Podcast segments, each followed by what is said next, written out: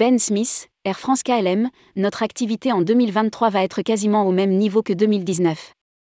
Air France fêtera ses 90 ans cette année. Lors de vœux à la presse qui se tenait ce jeudi 26 janvier à Paris, Ben Smith, le PDG d'Air France KLM, Anne-Marie Couderc, présidente non exécutive Air France KLM et Anne Rigaille, directrice générale d'Air France, ont affiché leur confiance pour l'année 2023 et au-delà. Rédigé par Christophe Ardin le vendredi 27 janvier 2023.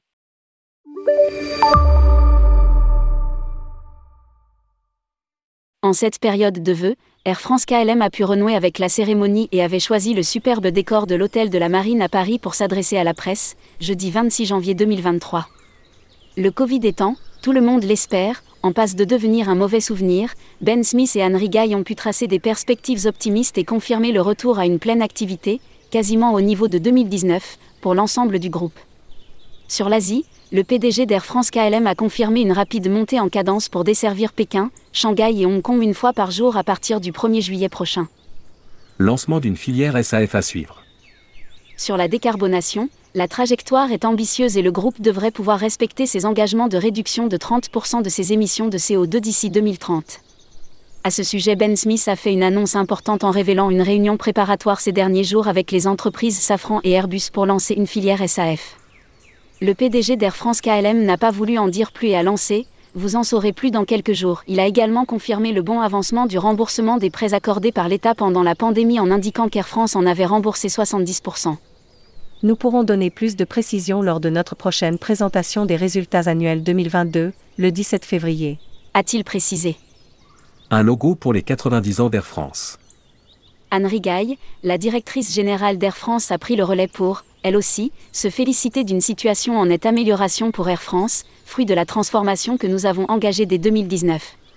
Outre les bonnes nouvelles déjà annoncées par Ben Smith, elle a tenu à divulguer pour la première fois et en avant-première le logo des 90 ans d'Air France qui seront célébrés en 2023 et que nous vous dévoilons ci contre.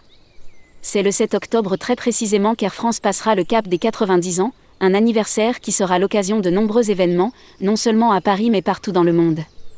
Anne Rigaille est également revenue sur les nouveaux aménagements cabines de la flotte long courrier. Si ces aménagements se sont fait attendre ces dernières semaines, elle s'est engagée à ce que ce chantier soit terminé le plus rapidement possible cette année. Enfin, et à propos de l'intermodalité train-avion et dans le souci de revitaliser un partenariat avec la SNCF vieux de 25 ans, beaucoup d'actions sont également prévues en plus de la toute récente dématérialisation des billets pour offrir des solutions bas carbone à chaque fois que nous le pouvons. Entretien avec Anne Rigaille, directrice générale d'Air France. À l'issue de son allocution, nous avons pu nous entretenir avec Anne Rigaille qui a répondu à quelques questions. Tourmag.com Les vols vers la Chine reprennent. Avez-vous toujours l'obligation de passer par Séoul? Anne Rigaille Non, ils peuvent se faire en direct puisque maintenant il n'y a plus de contraintes. Le stop à Séoul était très consommateur d'équipage et d'avions. Le fait de pouvoir y aller directement nous permet des marges de manœuvre qui vont nous permettre de rajouter de la fréquence. Tourmag.com il y a en ce moment des discussions au sein d'Airbus pour une version plus longue de LVA 220, à 220-500 à environ 180 sièges ISO 135, note de la rédaction. Est-ce que cela vous intéresse? Anne Rigaille, cela nous intéresse toujours puisque cela permet de répondre à des lignes qui demandent un peu plus de capacité avec les mêmes qualifications pilotes, mais il n'y a pas d'informations sur des évolutions éventuelles à ce sujet. Tourmag.com, cela peut-il intéresser particulièrement Transavia? Anne Rigaille, pour Transavia, nous avons fait le choix d'une évolution de flotte vers LA 320-321 Neo et nous n'envisageons pas d'ajouter un troisième type d'avion. Tourmag.com. Cependant, nous voyons en ce moment des compagnies américaines ou canadiennes avec des A321 LR qui viennent faire des liaisons transatlantiques notamment au départ des villes de province.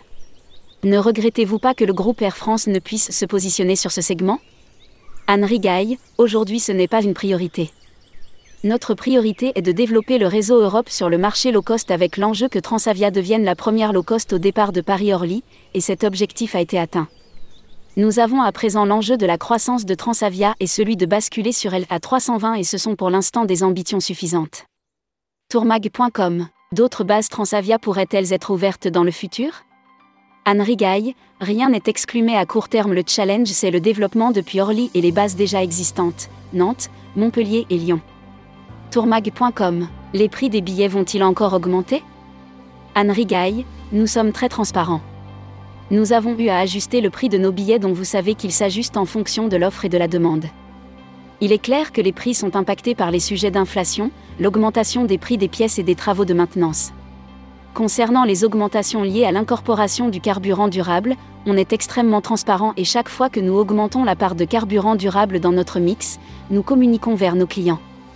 Nous l'avons fait très récemment. Tourmag.com Ben Smith évoquait la création d'une filière SAF. Estimez-vous que les pouvoirs publics français font suffisamment pour aider au développement de cette filière?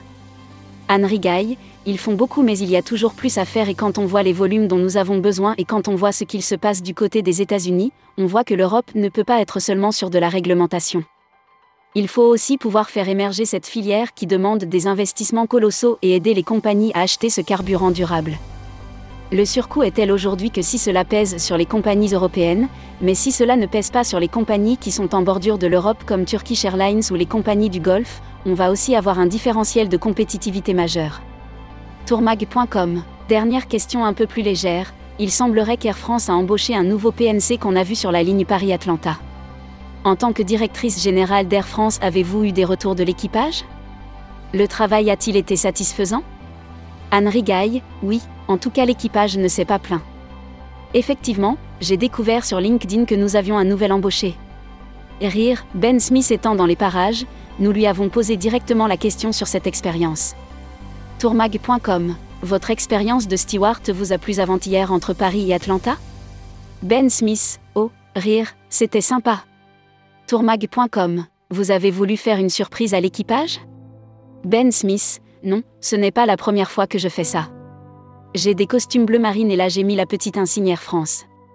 Mais ce qui a été une surprise, c'est qu'un passager ait pris une photo qu'il a diffusée sur les réseaux. Allusion à une photo ayant circulé sur le réseau LinkedIn. Sur un vol Air France du 24 janvier dernier, le PDG d'Air France KLM a aidé l'équipage PNC à faire le service en cabine. Une passagère a pris une photo qui a circulé sur le réseau social.